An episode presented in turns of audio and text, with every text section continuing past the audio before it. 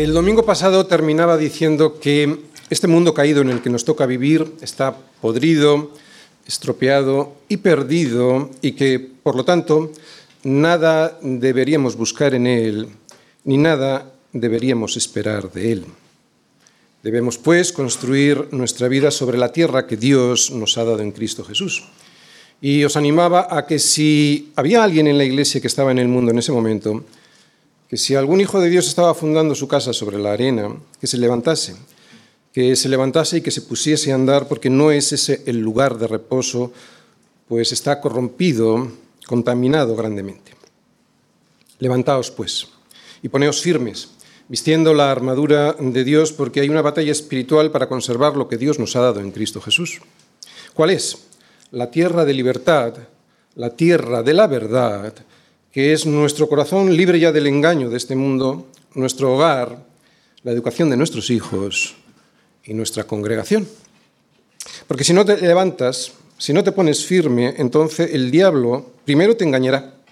Te engañará con el error doctrinal para sacarte de esa tierra. Y para que no te engañe, necesitas, ¿recordáis? La primera parte de la armadura, el cinto, el cinto de la verdad que es Cristo. El error, ese es su mejor arma. Si consigue que creas en la mentira, el resto de las defensas que tú coloques en ese cinturón, que es la mentira, no te valdrán para la batalla. Y si no lo consigue con el error, había una segunda pieza de la armadura, entonces intentará clavarte un puñal en el corazón haciéndote creer que no eres salvo, que estás muy lejos de serlo porque tus obras son insuficientes y que para eso, para que eso no ocurra, necesitarás ponerte una coraza, la coraza de justicia, que es la justicia de Cristo ganada por ti, por Él, para ti, en la cruz del Calvario. Así es como podrás proteger tu corazón con esa coraza, o sea, con su justicia. Y si aún así no lo logra, te pondrá piedras y palos o esquirlas por el camino para que te desanimes y no pelees, o para herirte, para que así termines en el campamento y no en el campo de batalla. Por eso y para evitarlo deberás estar siempre calzado con la paz que da el Evangelio. Un calzado que lleva el apresto, la preparación necesaria para poder pasar por cualquier camino en el que haya dificultades y así poder vencerlas.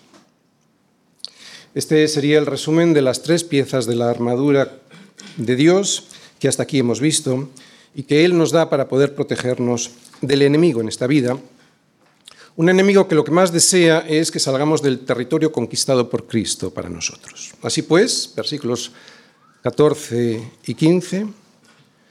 Estad pues firmes, ceñidos vuestros lomos con la verdad y vestidos con la coraza de justicia y calzados los pies con el apresto del Evangelio de la paz. Mientras vamos caminando por fe hacia la presencia de Dios en su monte santo. Y de la fe es de una de las cosas que hoy vamos a hablar porque es una de las piezas de esta armadura. Versículo 16. Sobre todo, tomad el escudo de la fe con que podáis apagar todos los dardos de fuego del maligno. Y es que un cristiano debe poner su vista más allá de lo que se ve. Más allá de lo que se ve. No mirando nosotros las cosas que se ven, sino las que no se ven, pues las cosas que se ven son temporales, pero las que no se ven son eternas. Es cierto que las cosas de este mundo son demasiado reales para nosotros y sin embargo las verdades celestiales no lo son tanto, o no nos lo parecen. Pero debemos hacerle caso a Dios y poner nuestra fe en Él y no en el diablo, que lo que nos hace es que pongamos nuestra vista en las cosas de este mundo como ídolos en los cuales poner nuestra fe. Es por la fe por lo que nosotros vivimos y es para fe por lo que nosotros caminamos. Es por fe que vivimos y es para fe por lo que caminamos. Pero no caminamos en cualquier tipo de fe, porque todo el mundo tiene fe en algo, todo el mundo camina por fe en algo. Todo el mundo está dispuesto a tolerar un cristianismo inofensivo, un cristianismo donde no hay pecado ni juicio.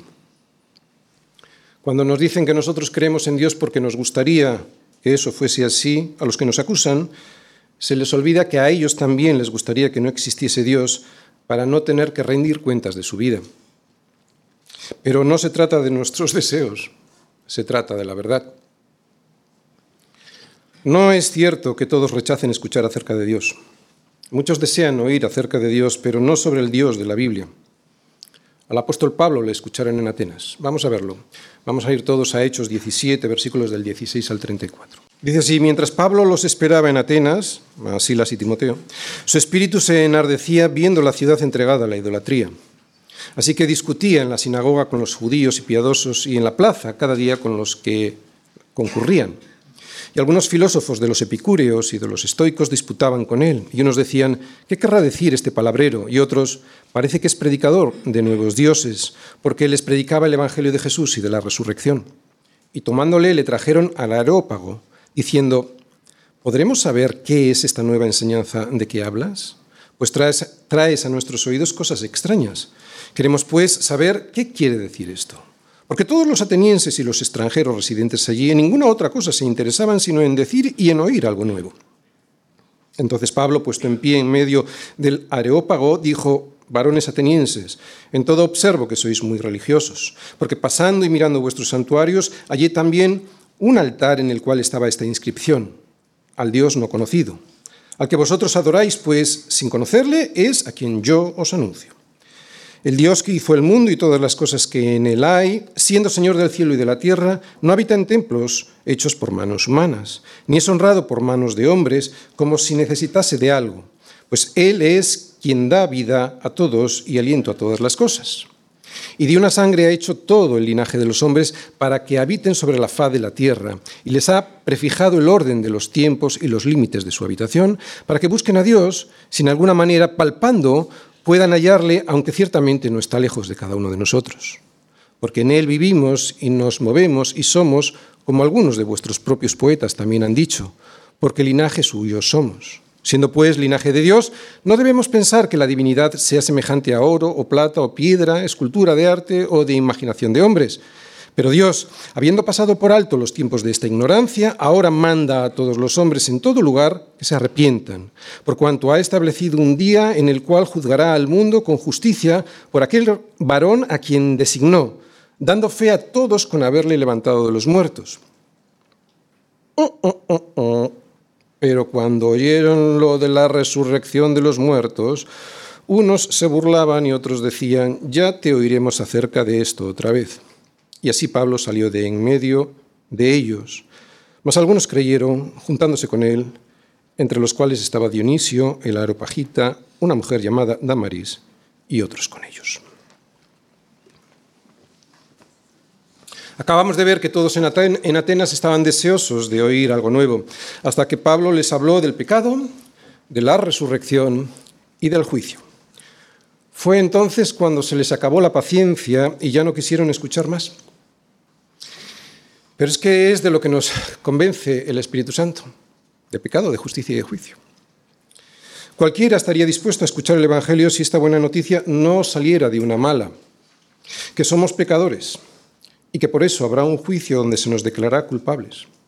Pecadores, pecado, que se nos declarará culpables, juicio, y habrá un juicio. Pecado, justicia y juicio.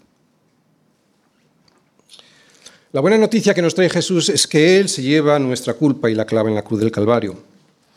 Pero la mala es que habrá un juicio condenatorio sobre todos aquellos que no puedan presentar una justicia ante Dios igual de justa que la que Cristo cumplió sobre la tierra. Si esto es así, ¿por qué casi nadie hace caso ni acepta este regalo inmenso que es la misma justicia de Cristo sobre la vida del hombre? Pues por la soberbia de creer que la fe que ellos tienen, que la tienen y que está puesta en ellos mismos y sobre, y sobre sus buenas, buenas, buenas obras, pues que esas buenas obras, esa fe que ellos tienen en sus buenas obras, será suficiente para pasar el corte si es que lo hay. Si es que lo hay, dicen, porque en realidad no creen en el pecado, ni en el juicio, ni en el diablo que les engaña para que no crean en ese juicio. Pero el pecado y el juicio existen y el diablo también. Todo el mundo está dispuesto a tolerar un cristianismo inofensivo, un cristianismo en donde no hay ni pecado, ni juicio, ni diablo contra el que luchar. Todo el mundo está dispuesto a tolerar un cristianismo en el que estamos como de vacaciones, pero no un cristianismo de lucha, de guerra contra Satanás. Hoy la gente piensa que creer en alguien a quien no podemos ver y tocar alguien que urde asechanzas contra los hombres para que caigan en sus engaños, es algo de tiempos pasados. El hombre moderno se burla de los que creemos que el diablo existe porque creen que alguien con pezuñas y, cuernos pues no puede existir. Pero esa no es la imagen que la Biblia nos da sobre Satanás. Esa imagen, esa figura es ridícula y no se corresponde con lo que la Biblia dice. ¿Quién podría creer en alguien así? Es cierto que al diablo le sigue interesando dar esa imagen para que la gente no crea en él y así pues seguir con sus planes sin ser descubierto. Sin embargo, el mal está ahí. El mal está ahí y lo vemos todos los días. No nos cuentan todo, pero lo que vemos en las noticias es más que suficiente para horrorizar, para devastar y para destrozar a cualquier persona que no se haya acostumbrado. ¿De dónde viene todo este mal en el mundo? y no nos cuentan todo. Pero ¿dónde viene? Nadie duda que esta maldad existe. Ver esta depravación moral alrededor nuestro debiera ser suficiente para creer que existe una dimensión maligna, una dimensión que es sobrenatural. En la Biblia, al padre de toda esta maldad se le describe de muchas formas, pero desde luego no se nos pinta con pezuñas y tridente. Seguramente será feo, yo no lo sé, pero Pablo dice que para engañarnos, el mismo Satanás se disfraza como ángel de luz. Aunque no lo veamos, el Padre, el origen del mal, es tan real que Pablo nos previene de la siguiente manera. Porque no tenemos lucha contra sangre y carne, sino contra principados, contra potestades, contra los gobernadores de las tinieblas de este siglo, contra huestes espirituales de maldad en las regiones celestes. No somos inocentes, no lo somos. Y no lo somos porque, debido a nuestro pecado, el mal haya cabida en nosotros. Pero su paternidad viene de fuera y se llama Satanás. Por eso necesitamos a Cristo y no algo que se le parezca. Necesitamos a Cristo y ese es el motivo por el cual necesitamos la armadura de Dios. La armadura de Dios. Hoy vamos a ver el escudo, y el yelmo, Efesios 6, versículos del 16 al 17. Por lo demás, hermanos míos, fortaleceos en el Señor y en el poder de su fuerza. ¿Y cómo puedo hacerlo? Pues vestíos de toda la armadura de Dios para que podáis estar firmes contra las asechanzas del diablo. Porque no tenemos lucha contra sangre y carne, sino contra principados, contra potestades, contra los gobernadores de las tinieblas de este siglo, contra huestes espirituales de maldad en las regiones celestes. Por tanto, Tomad toda la armadura de Dios para que podáis resistir en el día malo y habiendo acabado todo, estar firmes. Estad, pues, firmes, ceñidos vuestros lomos con la verdad y vestidos con la coraza de justicia, y calzados los pies con el apresto del Evangelio de la paz. Sobre todo, tomad el escudo de la fe, con que podáis apagar todos los dardos de fuego del maligno, y tomad el yelmo de la salvación y la espada del Espíritu, que es la palabra de Dios y la mejor forma, la única forma de que esta armadura se pueda abrochar del todo bien es, versículo 18, orando en todo tiempo. Orando en todo tiempo, con toda oración y súplica en el Espíritu, y velando en ello con toda perseverancia y súplica por todos los santos. Todo el mundo está dispuesto a tolerar un cristianismo inofensivo, un cristianismo donde no hay pecado, ni juicio, ni diablo contra el que luchar. Todo el mundo está dispuesto a tolerar un cristianismo en el que estamos como de vacaciones, pero no un cristianismo de lucha, de guerra contra Satanás. Pero Pablo nos dice que estamos en guerra y por eso nos habla de una armadura para ponernos y así poder vencer en esta guerra. Pero también nos dice que no debemos ponernos esa armadura solo cuando estamos siendo probados y atacados. Vestirnos con la armadura de Dios cuando ya tenemos el fuego del enemigo encima, eso es una temeridad, es una imprudencia. Por eso Pablo nos dice que solo estando firmes, o sea, atentos, vigilantes, es como podremos vivir nuestra vida cristiana con las garantías necesarias para que el enemigo no recupere el terreno ganado ya por Cristo en la cruz del Calvario para nosotros y que es nuestra libertad. Ya hemos dicho que ese terreno ganado por Cristo y liberado por Él de la opresión y de la esclavitud del pecado, es donde yo construyo mi vida. Mi corazón, mi hogar, mi matrimonio, la educación de mis hijos, mi congregación. Ese es el territorio que Dios ha liberado del enemigo y que me ha regalado libre de la mentira de este mundo. Cristo y la verdad de su Evangelio, ese es el territorio libre de enemigos que tenemos que defender de los ataques del diablo. En definitiva, nuestra lucha aquí comienza estando firmes en la verdad que es Cristo. Y lo veíamos en el versículo 14, que es la primera parte de la, armadura, la primera pieza. Estad pues firmes, ceñidos vuestros lomos con la verdad. Aquí tenemos la primera pieza. Aquí tenemos la primera pieza de la armadura de Dios que nos tenemos que poner para poder permanecer firmes y seguros en esa tierra regalada por Dios para sus hijos. Así, ajustados con este cinturón de la verdad, podremos vivir libres de la mentira con el que el diablo, con la que el diablo, esa mentira, nos quiere llevar a la destrucción. Y estamos viendo que todas estas piezas de la armadura no son virtudes humanas, aunque estén inspiradas por la Biblia. No son virtudes humanas, sino que son Cristo mismo viviendo en mí y yo viviendo en él. O sea, que para que la verdad, que es esta primera pieza de la armadura, pueda ser efectiva contra Satanás, me la he de apropiar de tal manera que se haga mente, corazón y carne en mí, si no, no me va a valer como defensa contra el diablo. No solo hay que creerla, hay que apropiarse de ella. No solo vale recitarla, hay que vivirla de tal manera que sea muy difícil hacer una distinción entre la verdad que proclama mi vida y la verdad que es Cristo. ¡Wow! ¡Wow! ¡Wow!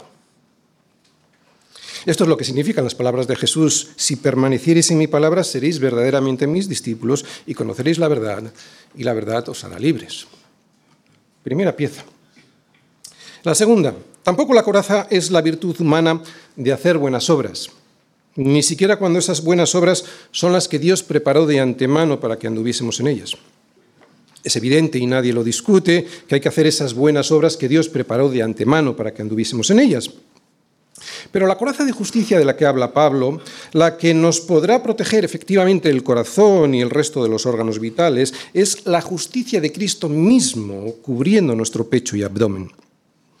Esta es la justicia de Cristo que nos ha sido imputada por fe por Dios mismo al creer en su vida, en su muerte y en su resurrección, la de su Hijo.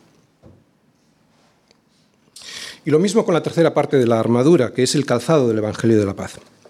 No es la virtud humana de predicar las buenas nuevas lo que protege nuestros pies de caer, heridos y por lo tanto inutilizados para seguir firmes en nuestro territorio es cierto que hay que compartir las buenas nuevas, pero lo que nos protege realmente nuestros pies de la guerra contra el diablo es apropiarnos de la paz que ya tenemos en Cristo para poder caminar con fuerza y seguridad por cualquier terreno por el que debamos andar. Ya sea porque el terreno está lleno de nieve, polvo, piedras y palos, o por las esquirlas que el enemigo pone por el camino, la paz que Dios me da es una paz jurídica cuando yo he creído en la, muerte de su Hijo Jesús, en la vida, muerte y resurrección, la paz jurídica que Dios me da y que siento en mi corazón, porque no solo me la da, sino que la siento cuando me perdonó todos mis pecados, esa paz me anima a pelear la buena batalla y a no desmayar. ¿Por qué? Es que sería imposible poder pelear contra el enemigo teniendo también enfrente a Dios como enemigo. Por eso Pablo nos anima a ponernos este calzado.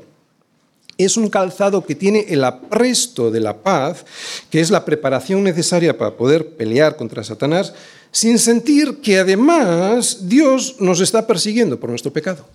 Así pues, valientes del Señor, versículos del 14 al 17, estad pues firmes, ceñidos vuestros lomos con la verdad y vestidos con la coraza de justicia, y calzados los pies con el apresto del Evangelio de la paz sobre todo, tomad el escudo de la fe con que podéis apagar todos los dardos de fuego del maligno. Y tomad el yelmo de la salvación y la espada del Espíritu, que es la palabra de Dios. Y aquí está el esquema, la estructura de la predicación de hoy. Es la siguiente. Primera parte, el escudo de la fe, versículo 16. Segunda parte, el yelmo de la salvación. La primera parte del versículo 17. Primera parte de la predicación, el escudo de la fe.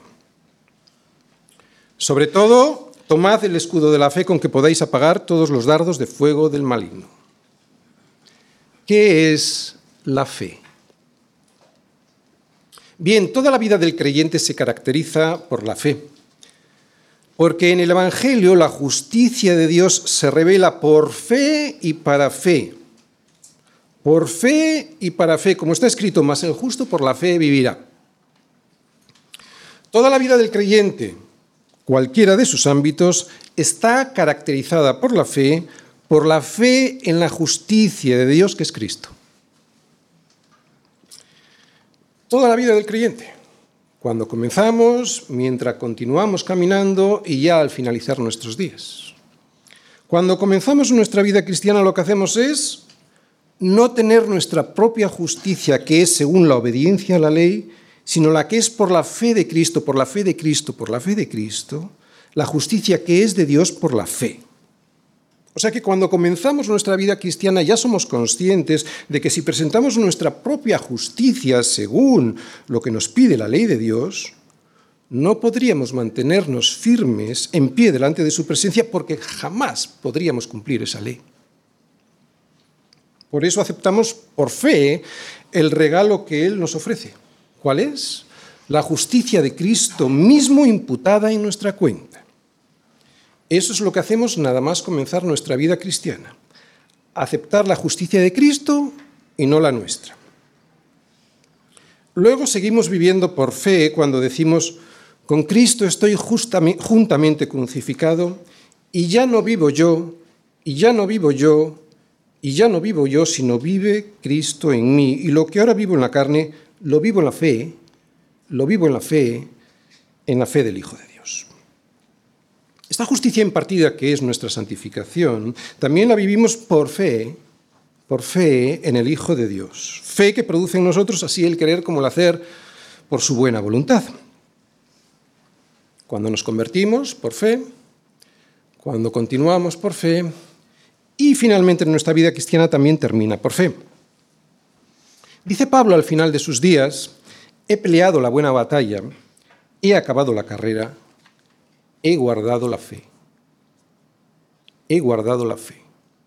O sea, ha guardado algo que le ha sido dado. Lo ha guardado. Es interesante porque luego vamos a ver cómo poder guardar nuestra fe. Y he guardado la fe. Esta fe que guardamos hasta el final es la que también nos dará acceso a la santificación definitiva cuando el Señor Jesucristo transformará el cuerpo de la humillación nuestra para que sea semejante al cuerpo de la gloria suya. Todo esto que os he dicho es lo que significa el justo por la fe vivirá. Por eso esta fe no solo es la creencia de unas doctrinas bíblicas que podemos recitar y compartir, que lo es, sino que es una fe en algo mucho, mucho más profundo. Es la plena confianza en Dios y en sus promesas. Fe y confianza, y esto es lo importante, que afecta radicalmente, profundamente a toda nuestra vida. Esta fe que afecta, que afecta radicalmente y profundamente a toda nuestra vida es el milagro de Dios que le da vida a nuestra vida aquí y que hará que podamos estar en su presencia allí. Para poder ver esto en la Biblia, la fe, pues nada mejor que ir a Hebreos 11, que es donde está el famoso Salón de la Fama de la Fe. Vamos todos a Hebreos 11, versículos del 1 al 10. Muy bien, dice así, es pues la fe, la certeza de lo que se espera, la convicción de lo que no se ve, porque por ella alcanzaron buen testimonio los antiguos. Por la fe entendemos haber sido constituido el universo por la palabra de Dios, de modo que lo que se ve fue hecho de lo que no se veía. Por la fe Abel ofreció a Dios más excelente sacrificio que Caín, por lo cual alcanzó testimonio de que era justo, dando Dios testimonio de sus ofrendas, y muerto aún habla por ellas, por ella. Por la fe Enoc fue traspuesto para no ver muerte y no fue hallado porque lo traspuso Dios. Y antes que fuese traspuesto, tuvo testimonio de haber agradado a Dios. Pero sin fe es imposible agradar a Dios porque es necesario que el que se acerca a Dios crea que le hay y que es galardonador de los que le buscan. Por la fe Noé, cuando fue advertido por Dios acerca de cosas que aún no se veían, con temor preparó el arca en que su casa se salvase, y por esa fe condenó al mundo y fue hecho heredero de la justicia que viene por la fe. Por la fe Abraham, siendo llamado, obedeció para salir al lugar que había de recibir como herencia, y salió sin saber a dónde iba. Por la fe habitó como extranjero en la tierra prometida, como en tierra ajena, morando en tiendas con Isaac y Jacob, coherederos de la misma promesa, porque esperaba la ciudad que tiene fundamentos cuyo arquitecto y constructor es Dios. No dejéis, vamos a seguir con el libro abierto en Hebreos 11. Acabamos de ver que la fe es estar seguros y convencidos de algo, creer en eso que estamos seguros y convencidos y esperar que algún día llegue eso de lo que estamos seguros y convencidos. Es una convicción tan firme, tan firme, que incluso la fe nos hace ver lo que no se ve. Mirad lo que dice Hebreos 11 en el versículo 13. Dice, conforme a la fe murieron todos estos sin haber recibido lo prometido, sino mirándolo de lejos. Lo veían, mirándolo de lejos. Y creyéndolo y saludándolo. Y quiero que prestes atención a lo que dice ahí al final y confesando que eran extranjeros y peregrinos sobre la tierra. Confesando que eran extranjeros y peregrinos sobre la tierra. Qué interesante esta última confesión. Ellos confesaban que eran extranjeros y peregrinos sobre la tierra. ¿Puedes confesar tú que eres peregrino y extranjero sobre esta tierra? Porque la fe, si la ponemos en este mundo, si nuestra fe es la confianza en este mundo, si no somos peregrinos y extranjeros, no deja de ser una fe mentirosa que nos engaña. Es una especie de seguro de vida, un por si acaso Dios existe y dice lo que dice y, ser, y es cierto, pero no es verdadera fe. Lo que leemos en Hebreos 11 nos puede ayudar a saber si nuestra fe es real o estamos engañados. Porque la fe que vemos en Hebreos 11 nos dice que la fe nos permite contemplar con nuestros corazones lo que todavía no podemos mirar con nuestros ojos. ¿Lo ves con tu corazón, lo que no ves con tus ojos? La, fe de Hebreos 11 nos dice que ya podemos saborear anticipadamente lo que habrá de venir. Así pues, la fe para que sea verdadera fe, tiene que estar puesta en la persona que promete y en el objeto prometido. Si nuestra fe no está puesta en la persona correcta y en el objeto correcto, de nada vale. La persona es Dios mismo revelado en su palabra y el objeto son las, las promesas que Dios nos hace y que se cumplen en Cristo. Otra vez, es la persona es Dios y el objeto son las promesas que Dios nos hace en Cristo. No se trata de nosotros, no se trata de nuestra fe, ni siquiera se trata de cuánta fe tengamos. ¿Te imaginas que la cantidad de nuestra fe pudiera cambiar las promesas de Dios? La fe consiste en estar seguros en Dios y esperar lo que Él prometió. En Dios y esperar lo que Él prometió. Ni en otras cosas ni en otras personas. Esa es la fe. Por eso somos peregrinos y extranjeros en este mundo y no construimos nada aquí, porque sabemos que nada aquí va a permanecer. Dice Pablo que Abraham no se debilitó en la fe, en la fe, al considerar su cuerpo, que estaba ya como muerto, siendo de casi 100 años, o la esterilidad de la matriz de Sara. Era un hombre viejo y acabado, y cuando miraba a su esposa lo que veía era lo mismo, una mujer vieja y estéril. Sin embargo, creyó en esperanza contra esperanza. Si Abraham y todos los eh, héroes de la fe de Hebreos 11 pudieron poner su confianza en Dios, ¿cuánto más nosotros que ya hemos visto todo el poder de Dios y su fidelidad en nuestras vidas sacándonos de Egipto? el poder de Dios y su fidelidad, su fidelidad sacándonos de Egipto y el poder de Dios dándonos una nueva vida, una nueva vida basada en la verdad. Con dificultades, pero basada en la verdad, ya no somos, ya, ya no somos esclavos de la mentira. Nosotros conocemos mucho más que lo que conocía Abraham sobre la fidelidad de Dios y sobre su poder. Tenemos la vida, la muerte, la cruz, la vida, la cruz y la resurrección de Cristo para poder confiar sobradamente en nuestro Dios y en todas sus promesas para nuestra vida. ¿Te das cuenta? Pero atención, no te olvides que, al igual que los héroes que hemos visto en Hebreos 11, seguramente partirás de este mundo sin ver aquí el cumplimiento de todas ellas. Sin embargo, por la fe puedes empezar a vislumbrar ahora lo que Dios hará más adelante. La fe no es algo que puedas producir por ti mismo, porque la fe es un regalo de Dios para sus hijos. Lo que sí puedes hacer con la fe que ya tienes, y esto es muy interesante, lo que sí puedes hacer con la fe que ya tienes es protegerla y cuidarla para que crezca. Vamos a ver ahora cómo cuidar esta fe para poder luego levantarla como un escudo frente al enemigo, para que nos proteja. ¿De acuerdo? ¿Cómo cuidarla? Os voy a dar cuatro ideas. Primera, para cuidar lo primero que tenemos que hacer es exponernos a la palabra de Dios. Todos lo sabemos, dice Romanos 10, 17, que la fe es por el oír y el oír por la palabra de Dios. Por lo tanto, cuanto más te expongas a la palabra de Dios a través de la Biblia o escuchar sermones con sana doctrina, es más probable que veas que tu fe crece. Pero hay una segunda cosa que debemos hacer, y es no dejar de congregarnos. No dejar de congregarnos como algunos tienen por costumbre. Es muy probable que este fuese el principal motivo por el cual los cristianos de la carta a los hebreos estaban tentados a dejar su fe.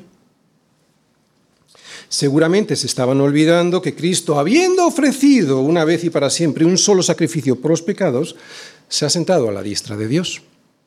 Seguramente. ¿Por qué se estarían olvidando? Parece ser que algunos no se estaban congregando como debían y por eso empezaron a considerar otra vez el camino del que venían, que era el judaísmo, para volverse a él, o sea, el sacrificio de animales en el templo. Por eso el autor de esta carta les dice que no dejen de congregarse, que allí ellos podrán mantenerse firmes y sin fluctuar. Por eso si quieres que tu, fe, que tu fe crezca, la mejor tierra para plantarte es la tierra de la iglesia local. Y una tercera cosa que podemos hacer para ver nuestra fe crecer es ir a la oración. Cuando el padre del chico endemoniado lo presentó ante Jesús, él, Jesús, le preguntó si podía creer, que al que cree todo le es posible. E inmediatamente el padre del muchacho clamó y dijo, creo, ayuda a mi incredulidad. Así que clamar por fe, por tener fe, nos ayuda a tener más fe. Y en cuarto lugar, uno de los terrenos más fértiles para ver nuestra fe crecer es el sufrimiento. Es lo que nos explica el apóstol Pedro cuando nos dice que sometida a prueba nuestra fe, mucho más preciosa que el oro, el cual, aunque es perecedero, se prueba con fuego, sea hallada en alabanza, gloria y honra cuando sea manifestado Jesucristo. La fe, que es más preciosa que el oro, sale más fuerte y pura que antes cuando es probada. Así pues, la fe es la fe en Cristo y este es el escudo que tenemos que poner delante de todo nuestro cuerpo. Delante de todo nuestro cuerpo. Ahora lo vamos a ver. ¿Qué es el escudo y para qué sirve? Sobre todo, tomad el escudo de la fe con que podáis apagar todos los dardos de fuego del maligno, dice Pablo, hemos leído, ¿verdad? Y este sobre todo, sobre todo, es probable que se refiera a todo nuestro cuerpo. ¿De acuerdo? ¿Por qué?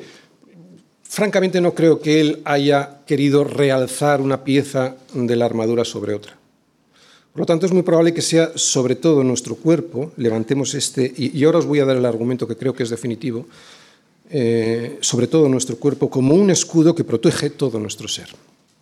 Mirad, los soldados romanos tenían dos tipos de escudo. Uno pequeño y ligero y redondo que se usaba y lo habréis visto en las películas, en la lucha cuerpo a cuerpo. Este no es del que habla Pablo, porque este no protegía todo el cuerpo, sobre todo, no protegía todo el cuerpo y además no se usaba para repeler flechas y dardos, sino para las armas cortas de defensa personal. Por lo tanto, no debe ser este escudo pequeño y redondo del que habla Pablo. El que Pablo menciona es un escudo rectangular, largo, del tamaño de una puerta. De hecho, la palabra griega que Pablo usa aquí para escudo proviene etimológicamente de la palabra en griego puerta y estaba cubierto por una piel mojada. De esa manera, los dardos de fuego del enemigo, que era un arma muy peligrosa, al chocar contra ese escudo no llegaban al cuerpo y se apagaban en el escudo. Los dardos de fuego eran unas flechas con la punta embadurnada de brea encendida y que se lanzaban, y lo habéis visto en las películas seguramente, que se lanzaban como una lluvia lanzada sobre los romanos. Estos, cuando veían esa lluvia de lanzas y de flechas incendiarias, levantaban todos juntos sus escudos para formar una sólida pared de defensa y así proteger sus vidas. Es la famosa, la llamada y famosa formación en testudo, que habréis visto también en las películas. La formación en testudo romana era una defensa que simulaba el caparazón de una tortuga. ¿Recordáis? En las películas, cuando van, se ve mover como, como un caparazón, todos son escudos, ¿no? y van dentro los hombres, a través de la cual era imposible que penetraran ni flechas, ni dardos de fuego, ni lanzas. Así que esta forma de usar el escudo también nos sugiere la idea de que el escudo no solo es una pieza individual para la defensa personal de nuestra tierra, sino que puede ser usado este escudo por toda la congregación para ayudarnos los unos a los otros frente a los ataques del diablo. Con este escudo, pues, Pablo nos previene de que cuando nuestra mente es atacada por dardos de fuego del maligno, dardos que son los pensamientos vergonzosos y blasfemos, a veces hasta blasfemos que tenemos, porque sí, tenemos pensamientos vergonzosos y hasta blasfemos a veces entonces podamos levantar este escudo de la fe tan grande como una puerta para que pueda cubrirnos todo el cuerpo y que para la vergüenza, esa vergüenza que sentimos ante esos pensamientos y el temor de tener esa, esa forma de pensar, pues no nos debiliten y no nos paralicen en medio de la batalla. Levanta ese escudo de la fe. A veces son ataques a la mente con pensamientos pecaminosos otras veces son pecados pasados que nos llegan a la memoria y que ponen en duda nuestra salvación. Dardos lanzados por el enemigo para que dejemos de pelear por nuestra tierra.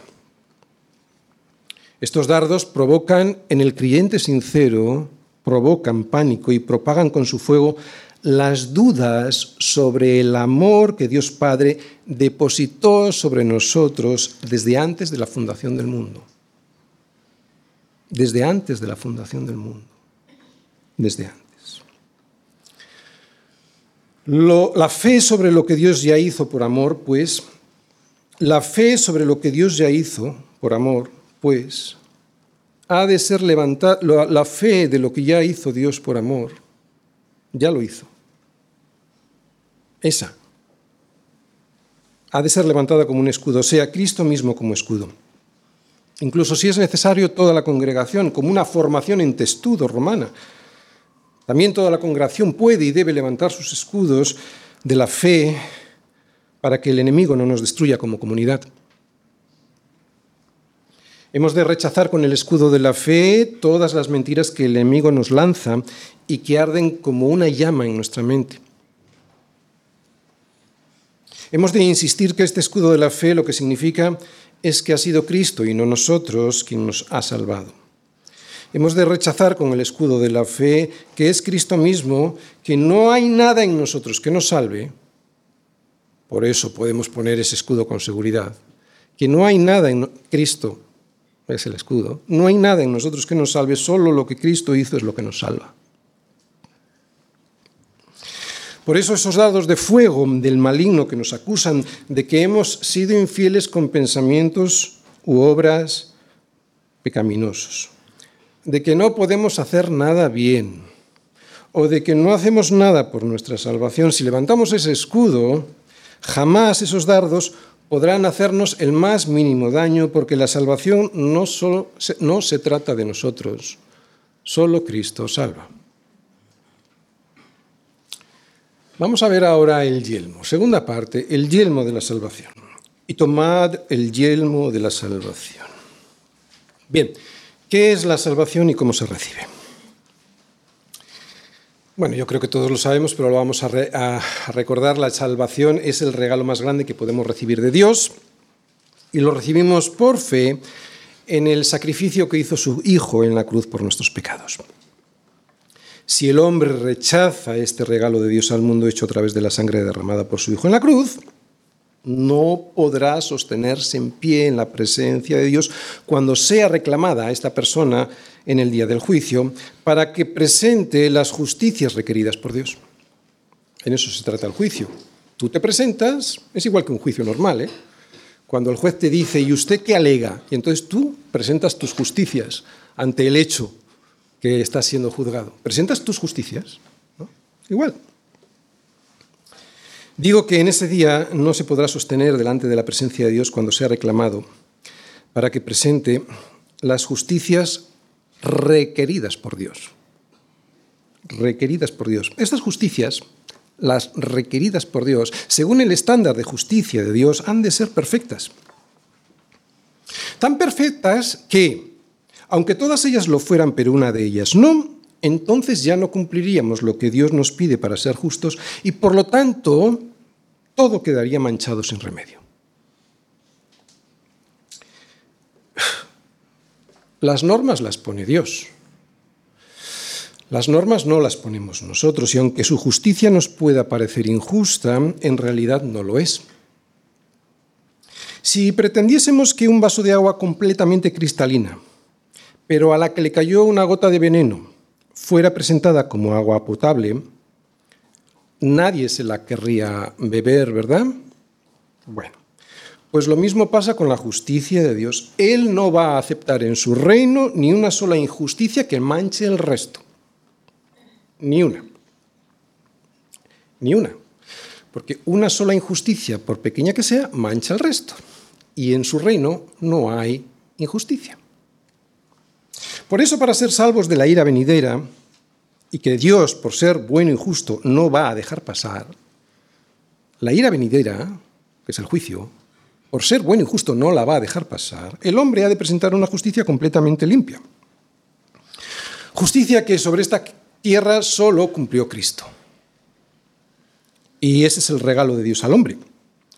La justicia de Cristo en lugar de la nuestra, porque Él ya pagó en la cruz por lo que hicimos con nuestra vida que Dios nos regaló y que era para darle la gloria a Él. Bien, esta es la salvación y cómo se recibe.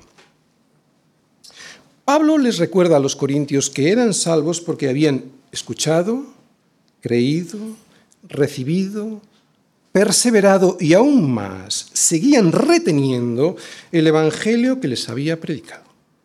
Él les dice así, Además os declaro, hermanos, el Evangelio que os he predicado, el cual también recibisteis, el cual también, en el cual también perseveráis, por el cual asimismo, si retenéis la palabra que os he predicado, sois salvos, si no, si no creísteis en vano.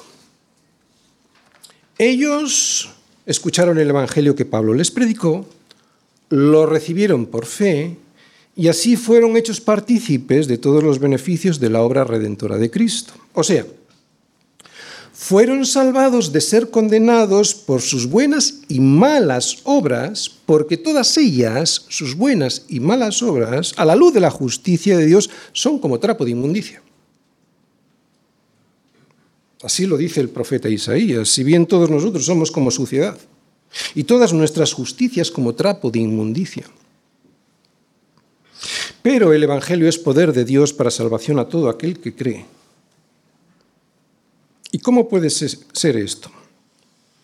Pues porque a través de la proclamación del mensaje del Evangelio, el Espíritu Santo produce en el corazón del pecador la convicción profunda de su pecado Y no solo la convicción profunda de su pecado, sino algo que también es importante, la imposibilidad de hacer nada por uno mismo para arreglarlo. Esto lo que provoca es que pongamos pues toda nuestra confianza en Cristo y en su sacrificio para el perdón de los pecados. Toda nuestra confianza en Cristo y no en nuestras obras, ni en nuestra bondad, ni en nuestra justicia.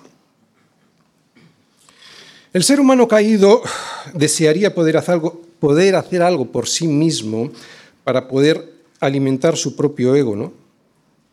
Algo más difícil de entender que esto que es el Evangelio, una filosofía más difícil de entender, o más difícil de hacer, algo más difícil de hacer que solo creer. Pero lo que Dios le pide al hombre es que acepte por fe la buena noticia del Evangelio. O sea, que reciba de todo corazón lo que Él nos ofrece en Cristo por pura gracia, que es el perdón de todos nuestros pecados y el don gratuito de la vida eterna. Y esto únicamente por medio de la fe en Él, en su Hijo. Pero resulta que esta buena noticia del Evangelio, en vez de ser recibida con gozo por el ser humano, lo que hace cuando llega al corazón de un hombre orgulloso es rechazarlo. El hecho de que sea Dios quien lo ha hecho todo para salvarnos, otra vez, fíjate tú, el hecho de que sea Dios quien ha hecho todo para salvarnos, resulta que es lo que más detesta la soberbia del hombre, por eso lo desprecia, este regalo. Y es que recibir este mensaje implica un reconocimiento de nuestra miseria espiritual, nuestro pecado y nuestra impotencia delante de Dios para arreglar ese pecado. El pecador prefiere una religión que le dé buenos consejos para que su vida vaya bien, antes que recibir por fe la misericordia del perdón que Dios nos dio por medio de la muerte de su Hijo en la cruz. Esto es la salvación. Pero ¿qué es el yelmo? ¿Qué es el yelmo y para qué sirve? El yelmo, que representa la salvación que Dios nos ha dado en Cristo, era el casco que protegía la, cabeza del soldado pues de las armas que el enemigo utilizaba. ¿no? Si a la cabeza le caía una flecha o la herían con una espada, pues evidentemente el soldado podía caer gravemente herido o incluso morir. Sabemos que la cabeza es una parte importante del ser humano y si un soldado es herido en la cabeza, pues difícilmente podrá continuar en la pelea. Eso si seguía vivo. Por eso es necesario el casco es necesario el casco, que era de metal, para proteger bien la cabeza de las armas del enemigo. El soldado de Jesucristo, pues, ha de ponerse el casco que representa la certeza de la salvación. Nosotros estamos, necesitamos estar todo el día firmes con este casco puesto. La salvación ya me, fue, ya me fue dada, ya me fue dada, y además desde antes de la fundación del mundo, ya me fue dada en Cristo Jesús y nadie me la puede quitar. Por eso Pablo nos dice que te pongas la certeza de este casco, porque sin la certeza de este casco vas a andar todo el día herido, dando tumbos por ahí, sin poder pelear. El yelmo es la certeza de la salvación. Un creyente con este casco puesto es un creyente seguro y firme para pelear. Puede que no sea un soldado muy diestro en la batalla, porque no todos los soldados lo son, pero sin duda será un soldado valiente y que no estará todo el día temeroso de que su Señor le ha retirado su favor. ¿Te imaginas en una batalla así? ¿Te imaginas? Un cristiano con el yelmo todo el día puesto y que por eso tiene la certeza de su salvación, qué importante, no teme a nada. Escuchará las órdenes de su capitán general para hacer las cosas bien. Y aunque caiga por heridas menores, por heridas menores, se levantará y seguirá peleando porque sabe que su salvación está segura. Muchos cristianos que son salvos, sin embargo, les falta la certeza de la salvación porque no se han puesto este yelmo del que habla Pablo. Es un yelmo seguro porque la salvación con que está fabricado este casco es la salvación que consiguió Cristo para nosotros en la cruz. Por eso es un casco seguro. Si no nos ponemos este casco en nuestra batalla diaria, nos caerán sobre la cabeza, sobre nuestra mente, armas afiladas que herirán nuestra conciencia. Por ejemplo, un pecado reciente que hace que tu seguridad en la salvación esté sangrando. Y si sigues sangrando durante mucho tiempo, estarás inutilizado para seguir peleando por la tierra que Dios ya conquistó para todos nosotros en la cruz, en Cristo Jesús. Otra arma que puede herir nuestra cabeza, nuestra mente, nuestra conciencia, si no tenemos el casco bien colocado, es la mala doctrina sobre la salvación. Si escuchas que la salvación se pierde y no tienes puesto este casco, este yelmo de la salvación bien puesto, andarás en la batalla, pues desanimado, sin luchar, y hasta puedes terminar desertando, porque ¿para qué? ¿Para qué si mi capitán no me garantiza la victoria? ¿Te imaginas un soldado que tiene un capitán general que le dice, no hay victoria segura? Y Él sí que nos la ha garantizado. Yo lo veo por toda la escritura. Él nos dice que si te pones ese yelmo de la salvación es para que te acuerdes de que a los que antes conoció también los predestinó para que fuesen hechos conforme a la imagen de su Hijo. Y a estos que predestinó también los llamó. Y a los que llamó a estos también justificó. Y a los que justificó a estos también glorificó. ¿Qué diremos pues a esta cadena irrompible? ¿Qué pues diremos a esto si Dios es por nosotros? ¿Quién contra nosotros? Esta cadena es irrompible y lo que significa es que si te conoció desde antes de la fundación del mundo, o sea, que te conoció antes de haber hecho lo bueno o lo malo, y te predestinó para ser su hijo, entonces también te llamó y te justificó y te, y te terminará glorificando porque este yelmo hace que protejas tu cabeza de todos esos ataques. Con este yelmo, ¿quién contra nosotros? Dios es inmutable y eso significa que Dios no cambia.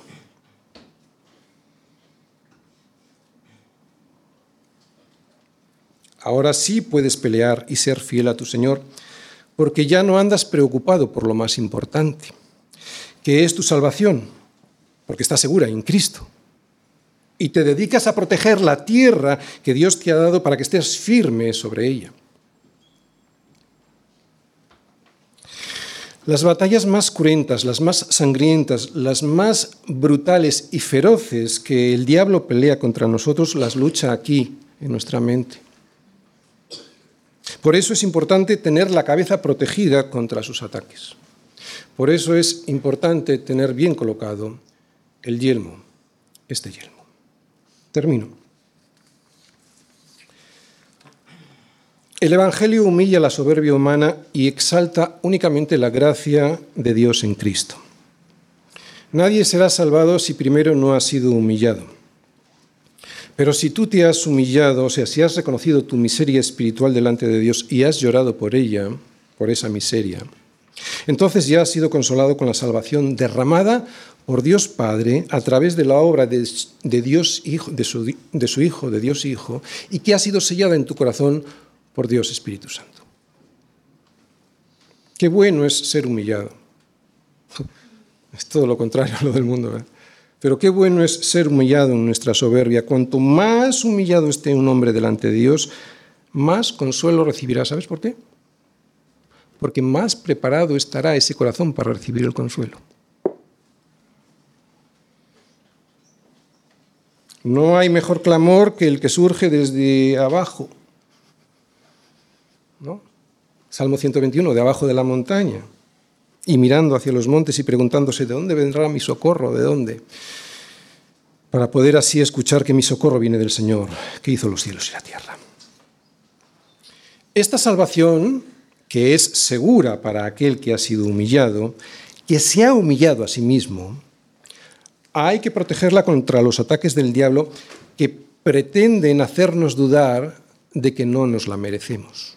Y claro, Claro que no la merecemos, pero el diablo ya ha perdido porque lo que no nos merecíamos, lo que no nos merecíamos ya nos ha sido dado y entregado por gracia en Cristo. Y contra eso el diablo no puede hacer nada más que sembrar dudas en tu mente. Nada más.